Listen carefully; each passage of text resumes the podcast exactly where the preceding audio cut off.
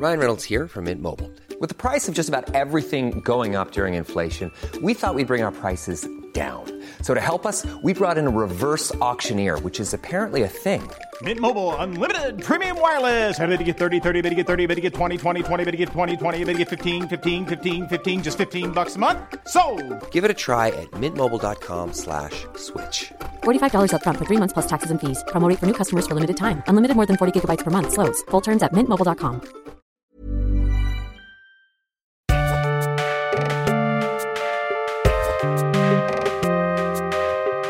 Salut, c'est Thomas Rozek.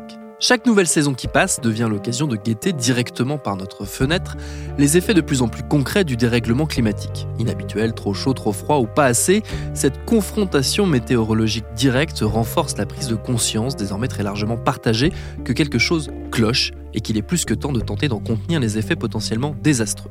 Là, c'est avec une pointe de désillusion que le citoyen moyen voit la lenteur terrible du passage à l'action des États, malgré les alertes répétées et les vœux pieux. Et si une partie de la solution se trouvait à une autre échelle? Et si les acteurs locaux étaient en réalité ceux par qui le mouvement, la transition, pouvait s'accélérer? Ce sera notre épisode du jour. Bienvenue dans Programme B. Édition spéciale sur France 3 Provence-Alpes-Côte d'Azur et sur France Info. 16h hier après-midi, des trombes d'eau s'abattent sur le Var et les Alpes-Maritimes. L'alerte passe en rouge, une situation exceptionnelle. Notamment à la une ce soir, le bilan très lourd des intempéries qui se sont abattues sur le Var ce week-end. Quatre morts, deux personnes toujours activement recherchées. Les dégâts sont considérables. On relève euh, sur certaines stations des cumuls de 20 mm en, en une heure. Elle avait 57 ans, était conseillère municipale à Lui en avait 55 et venait de Corse.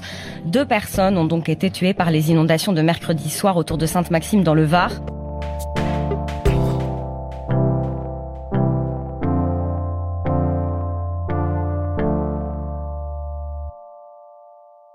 Notre invité pour en parler, c'est Antoine Nico. Il est docteur en biologie et écologie et il est aussi et surtout animateur et coordinateur du GREC Sud. Le GREC Sud, c'est le groupe régional d'experts sur le climat en région Sud-Provence-Alpes-Côte d'Azur. Sur le modèle du GIEC, le fameux groupe d'experts intergouvernemental sur l'évolution du climat, auteur de rapports très commentés, le GREC Sud rassemble des spécialistes et met en commun leurs recherches pour informer les citoyens et les pouvoirs publics. Avec une différence fondamentale, vous l'aurez compris, l'échelle de leur terrain d'étude, le sud-est de la France. Fin novembre, le groupe a publié un rapport assez édifiant sur les conséquences sanitaires très concrètes qui menacent la population locale. Mais avant d'en discuter, j'ai commencé par demander à Antoine Nico pourquoi cette zone était emblématique des enjeux liés au climat. La région sud-est, au niveau du changement climatique, euh, bah, elle a plusieurs, euh, plusieurs caractéristiques quand même. Il y a déjà des caractéristiques géographiques. Euh, il y a des montagnes, il y a des plaines, il y a des grandes zones humides et il y a des côtes. Beaucoup d'éléments sur lesquels les, le changement climatique peut s'exercer. Donc on a déjà une variété d'impacts du changement climatique qui est déjà beaucoup plus grande. Et sinon, de par le climat méditerranéen aussi, c'est déjà un, un, climat assez euh, bon, qui peut être doux de temps en temps, mais c'est quand même un climat assez rigoureux avec des fortes chaleurs l'été, avec euh, des sécheresses estivales aussi, et puis avec euh, bah, déjà historiquement aussi des, des, événements extrêmes assez récurrents, quoi. les inondations, les pluies, les événements les épisodes méditerranéens, par exemple. Donc voilà, c'est plusieurs éléments qui font que la région sud-est est euh, intéressante euh, au niveau des, des, des changements climatiques. Justement, ce que, ce que vous constatez déjà, et ce qu'on voit déjà apparaître dans, dans les rapports du, du, du GREC Sud, c'est, euh, ce sont des, des, manifestations très concrètes de, de, ce dérèglement et de ce réchauffement euh, climatique. Ce, quelle forme elles prennent Donc il y a le réchauffement global donc qui induit des, changements climatiques. Et ça, ces changements climatiques, ben, on les voit déjà de stress que par les épisodes météorologiques de plus en plus fréquents. Alors ces, épisodes, ça va être des canicules qui sont de plus en plus fréquentes. Donc il y a une forte augmentation en, en fréquence, euh, en intensité et puis euh, et même en, longueur.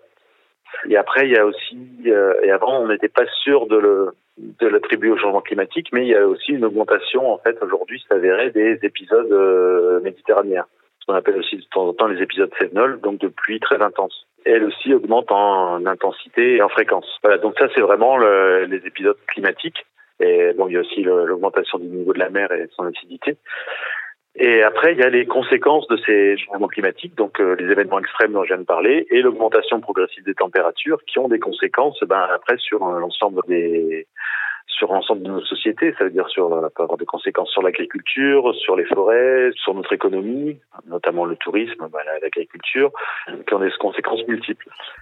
Justement, sur ces conséquences que, que vous décrivez, euh, ce qui a retenu pas mal l'attention ces derniers temps, ce sont notamment les, conséquences sanitaires pour la, pour la population euh, euh locale. Vous parlez notamment d'un facteur qu'on avait du mal peut-être encore à, à, prendre en compte ou à déterminer ou, à, ou en tout cas à, percevoir, qui est l'augmentation du stress, et notamment du stress post-traumatique. En fait, c'était déjà assez connu. En fait, c'est après les, grands événements par exemple, c'était où? À Vaison-la-Romaine, je crois que c'était en 1995, il y avait eu une énorme inondation avec beaucoup de morts. Par la suite, il y a eu beaucoup beaucoup de consultations euh, de gens pour euh, stress. Après chaque événement extrême, en fait, il y a des conséquences euh, directes euh, sur euh, sur les infrastructures, euh, des, des pertes de vie humaines aussi. Et après, pendant quelques temps, plus ou moins longtemps, les médecins augmentent une augmentation des consultations pour stress derrière. Donc oui, c'est déjà connu. Sauf que donc voilà, maintenant avec l'augmentation des événements extrêmes, ce, ces phénomènes euh, est, vraiment à prendre en compte euh, de façon importante. Et euh, ce phénomène est d'autant plus ressenti que les gens sont en situation de précarité. C'est-à-dire que quand on perd, euh, par exemple, sa maison, c'est bien. Les conséquences sur euh, la santé mentale, sur sont bien plus importantes que les gens qui sont dans des conditions beaucoup plus aisées. Les plus jeunes aussi sont souvent plus impactés et ça dépend aussi après, bien sûr, de l'intensité de l'exposition. C'est-à-dire qu'il y a les gens qui sont directement concernés et les gens qui ont un même non concernés qui peuvent être aussi euh, impactés par ça. Est-ce qu'on arrive à se projeter justement euh, vers, vers l'avenir et à, à, mesurer, vu l'augmentation possible et probable de, de ces phénomènes extrêmes et de, de ces catastrophes, sur l'augmentation en termes de proportion de ce stress? Bah, en fait, c'est assez difficile, de, je pense, hein, de, de mesurer l'augmentation des stress. Par contre, ce qui est sûr, c'est que les troubles anxieux et dépressifs suite à des catastrophes de plus en plus fréquentes seront eux aussi plus intenses et plus fréquents. Après, euh, ça dépendra aussi de l'organisation de notre société. Ça veut dire comment on prend en charge ces personnes après des événements, euh, comment ces personnes aussi arrivent à peut-être devenir, de moins subir et devenir acteurs.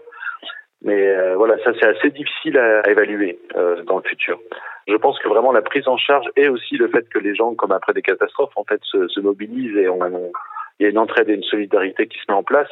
Ça diminue en fait les, les troubles anxieux et dépressifs aussi. Et ça, cette, cette, cette, cette anticipation, est-ce qu'elle est, est-ce qu'elle existe, est-ce qu'elle est en cours, est-ce qu'elle commence à, à avoir le jour? Justement, c'est assez abstrait, donc c'est assez difficile à prendre en compte. Après, je pense que de plus en plus les les collectivités essayent de, prendre en charge les, gens par derrière, mais euh, pour l'instant, je pense que c'est pas encore assez pris en compte. Et, après, en plus, sur la santé mentale et les troubles anxieux, on, on, voit apparaître aussi de plus en plus des, des troubles d'éco-anxiété, c'est-à-dire d'angoisse vis-à-vis de ces grands troubles environnementaux. Et donc ça, ça aussi, c'est très très difficile à prendre, à prendre en considération. Il y a d'autres conséquences euh, sanitaires que, au-delà du stress que, vous pointez euh, dans, vos rapports. Il y a notamment euh, l'allergie. L'allergie qui, va devenir un enjeu assez crucial avec l'explosion littéralement du, nombre de personnes allergiques au pollen, mais pas que, et surtout la, durée dans le temps des phases allergiques. Oui, en fait c'est ça. L'augmentation simple des températures modifie aussi la biologie des organismes. C'est-à-dire par exemple les, les arbres ou certaines plantes vont pouvoir produire avec l'augmentation de la température plus de pollen, mais aussi sur des, sur des périodes plus longues donc avec plus de pollen dans l'atmosphère. Donc ça, ça, peut poser euh, un problème, sachant qu'il y a au moins déjà 20-25% des personnes qui sont touchées par l'allergie. Et l'autre phénomène, en fait, c'est souvent des combinaisons de phénomènes. Hein. Ça veut dire que il y a déjà beaucoup de pollution atmosphérique, donc avec des voies respiratoires qui peuvent déjà être irritées. Et là, on peut avoir, euh, avec l'augmentation des pollens, un effet de combinaison, de synergie, et donc euh, des pollens de plus en plus agressifs parce que des voies respiratoires aussi déjà irritées par euh, la pollution, etc. Quand on parle de la modification des organismes, là, les pollens, donc c'est la modification de la biologie et de la physiologie des arbres et des plantes à fleurs. Mais il peut y avoir aussi, par exemple, les moustiques tigres qui se développent de plus en plus en France. Alors, c'est pas à cause du changement climatique qu'il y a des moustiques tigres en France, hein, c'est surtout de l'intensité des transports. Mais par contre, le fait que les températures augmentent, fait que le moustique tigre, en fait, trouve des conditions favorables à son développement. Et favorable aussi au développement des virus qui véhiculent. Comme le virus Zika, par exemple. Comme le virus Zika, comme la dengue, et comme le chikungunya. Il y a également d'autres euh, potentiels euh, risques sanitaires, euh, puisqu'on est parti sur le, domaine de la, de la, santé et de la maladie. Il y a le développement de bactéries, le développement de maladies cardiovasculaires. Il y a tout un ensemble, en fait, de modifications qui, qui, qui peuvent exploser avec ce dérèglement. Oui, oui, il y a tout un ensemble. Alors, les maladies cardiovasculaires, ben, ça, c'est lié à bon bah l'allergie peut y participer, la pollution et puis les canicules en fait hein, qui vont avoir euh, les fortes chaleurs. Alors il y a les fortes chaleurs pendant les périodes de canicule, mais on voit cet été il y a eu deux canicules euh, avec des chaleurs très très importantes, mais c'est durant tout l'été, une grande partie de l'été qu'il a fait chaud. Et il y a aussi le fait qu'il fasse très chaud la nuit. Euh, les températures ne, redescendent pas beaucoup. Et là, euh, effectivement, l'organisme a plus de mal à récupérer. Et quand on est sur pendant des semaines sur des températures assez élevées, ça fatigue énormément l'organisme. Et donc là, surtout pour les personnes à risque, on peut avoir des problèmes cardiovasculaires.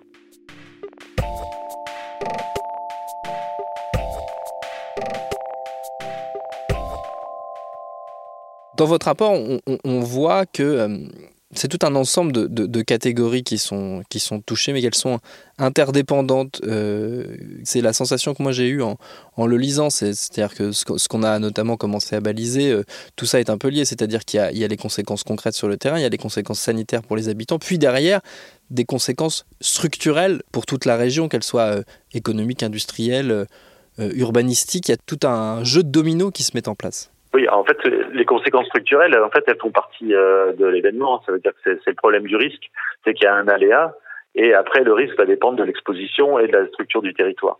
C'est-à-dire que l'organisation de nos territoires, si on veut minimiser euh, l'impact euh, du changement climatique, il faudra adapter nos territoires. Et c'est vrai que c'est là où, en fait, ça a des conséquences sur tout notre système et euh, notamment effectivement au niveau de nos infrastructures. Ça veut dire que tout ce qui est imperméabilisation des sols pour les, les pluies intenses, tout ce qui est euh, îlots de chaleur dans les villes, c'est-à-dire que l'impact des canicules est d'autant plus grand dans les villes en lien avec les îlots de chaleur.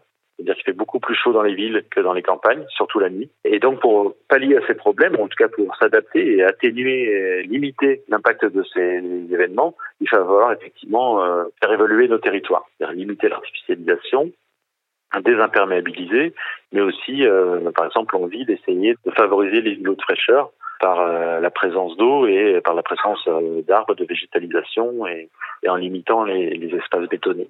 Jusqu'ici, dans la description et dans la préparation euh, psychologique en, partie à, ce que va être euh, le, ce dérèglement climatique. On a beaucoup parlé de l'échelle globale, euh, de l'échelle internationale. Je pense notamment aux rapports qui ont été très importants, qui ont été des marqueurs dans ces prises de conscience collectives, des rapports du GIEC par exemple, dont on a beaucoup parlé à, à, chaque fois.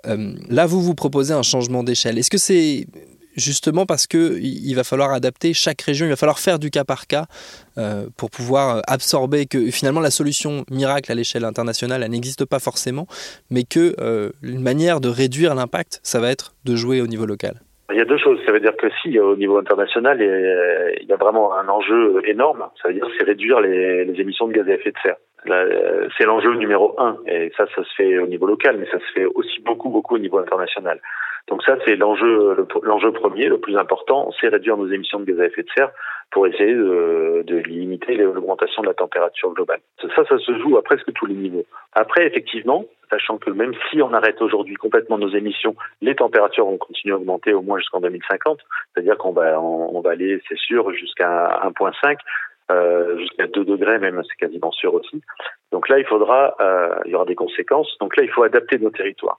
Et là, l'adaptation, effectivement, elle concerne vraiment le territoire local. Un des éléments clés, en fait, dans cette adaptation, c'est de bien connaître l'évolution du climat et surtout de bien connaître les conséquences de cette évolution de ce climat sur le territoire et sur les différents, les différentes composantes de la société, sur nos activités économiques, sur la santé des habitants, sur, nos infrastructures, etc. Et là, vraiment, l'enjeu est local.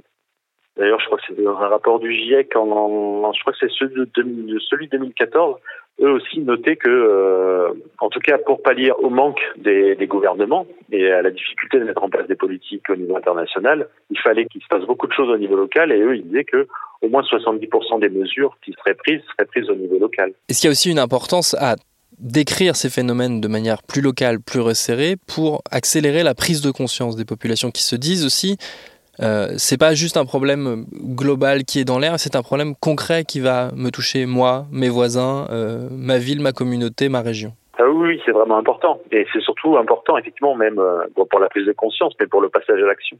C'est-à-dire que c'est c'est important de savoir que ça va agir aussi sur son territoire, ça permet de mieux l'appréhender. Et l'important, c'est effectivement de connaître toute la chaîne des conséquences, qui sont souvent des conséquences en cascade, sur son territoire et sur, sur sa vie de tous les jours. Et ça, c'est vraiment important.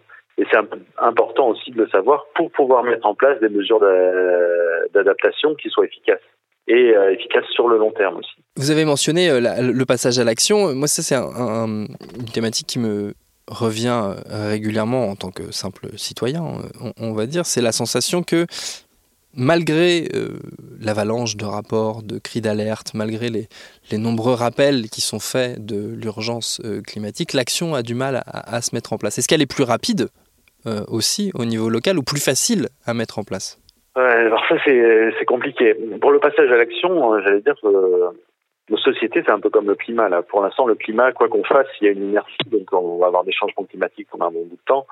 Euh, on voit que pour le passage à l'action, on a un modèle de société lui aussi qui est, assez fort et il y a une certaine inertie et le changer, ça reste compliqué. Par contre, effectivement, on voit qu'au niveau local, alors pas toujours partout, ça dépendra aussi des communes, des collectivités et même des citoyens, mais au niveau local, il peut se passer assez rapidement des choses. C'est-à-dire que quand les, communautés ont pris conscience de l'effet du changement climatique, du fait qu'il va falloir s'adapter, qu'il faut réduire nos émissions de gaz à effet de serre, bah, il y a des mesures euh, qui, se mettent en place assez rapidement. Vous, vous le constatez déjà concrètement euh, depuis que le, GREC Sud est, lancé que les, que les, rapports commencent à, circuler, qu'il y a, une accélération euh, de votre côté? Il y a une, accélération de la prise de conscience, ça c'est évident. Et euh, suite à, cette prise de conscience qui est de plus en plus visible et prégnante, euh, on voit des actions qui commencent à se mettre en place. Par contre, les questions sont toujours mais comment faire, quoi faire, quelles sont quelles vont être ces actions? Et ça, c'est on est presque encore, j'allais dire, au niveau expérimental. Même si quelquefois il y a des solutions techniques, en fait, ce qu'il faut aussi définir, c'est qu'est-ce que l'adaptation, quelles sont ces solutions, c'est de les articuler, c'est vraiment d'intégrer toutes ces solutions dans une transition environnementale un peu plus large. Ben, et, ça, c'est le plus difficile à mettre en place. Et là, dans, dans ce cadre-là, quel, quel, rôle peuvent jouer les, les, experts et les groupes d'experts euh, du, du, du, type du Grec Sud? Bah Nous, le, le, premier rôle, en fait, c'est de, de transmettre les, les connaissances, c'est-à-dire sur le climat et sur les conséquences du changement climatique sur les territoires. C'est l'élément moteur et déclencheur. C'est-à-dire que tant qu'on ne sait pas quelles vont être les conséquences du changement climatique euh, sur nos territoires, sur nos activités économiques, on a du mal à mettre en place des mesures pour lutter contre comme on ne sait pas ce qui va se passer. Donc tout l'intérêt est d'abord de, de, comprendre ce qui va se passer sur notre territoire, qu'est-ce qui va être impacté, et après, tous ensemble, que ce soit les collectivités, les citoyens, les entreprises et les scientifiques, doivent réfléchir à la façon d'adapter au mieux les territoires à ces changements, tout en sachant que toute la question sociale euh, de la précarité et des inégalités doit être aussi traitée euh, en même temps que cet ensemble, en fait. Parce que ça sera les personnes les plus précaires seront les plus touchées, il ne faut pas que ce, les mesures mises en place impactent encore plus économiquement les personnes les plus, plus défavorisées. Vous avez la sensation que, au fil du temps, les, la parole scientifique est plus écoutée qu'elle ne l'a été par le passé, ce qui a été un reproche euh, euh, récurrent, notamment du, de la part de la communauté scientifique, qui disent on ne, nous, on ne nous écoute pas. On alerte, mais on ne nous écoute pas. Je pense que c'est un peu mieux, mais c'est pas c'est pas encore ça. Et en fait, nous on travaille euh, pas mal sur l'interface science-société. Et euh, on voit que cette interface, elle n'est pas facile. C'est-à-dire que la science et la société, les collectivités, les, entreprises, est, est restée souvent, euh, jusqu'à présent, hein, assez euh, déconnectées l'une de l'autre. Et ça, ça va dans les deux sens. Hein. Quelquefois, c'est difficile pour des chercheurs d'aller communiquer euh, auprès des collectivités, des communes, parce que c'est pas leur travail, parce qu'ils savent pas où ils mettent les pieds. Et dans l'autre sens, ben, c'est très difficile euh, aussi pour les collectivités d'un coup de savoir comment attraper les, résultats de la recherche, comment les comprendre, comment les mettre en place. Et donc, en fait, c'est toute cette interface aussi science-société qui doit être développée pour que les collectivités ou même les politiques écoutent plus facilement euh, les scientifiques. C'est un travail des deux bords à, mettre en place pour que les connaissances euh, scientifiques percolent plus dans les actions qu'on met en place sur les territoires.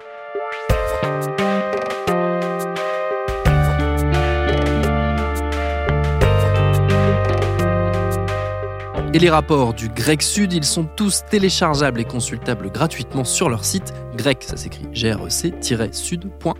Merci à Antoine Nico pour ses réponses. Programme B, c'est un podcast de Binge Audio préparé par Lauren Bess, réalisé par Mathieu Thévenon. Abonnez-vous sur votre appli de podcast préféré pour ne manquer aucun de nos épisodes, Facebook et Twitter pour nous parler. Et à demain pour un nouvel épisode.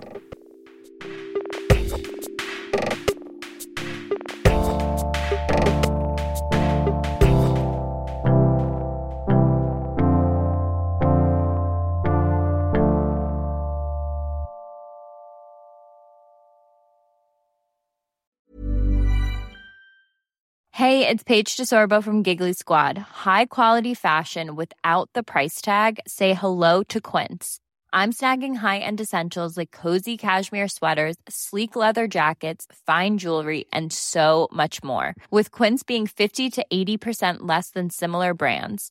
And they partner with factories that prioritize safe, ethical, and responsible manufacturing. I love that. Luxury quality within reach. Go to quince.com slash style to get free shipping and 365 day returns on your next order. Quince.com slash style.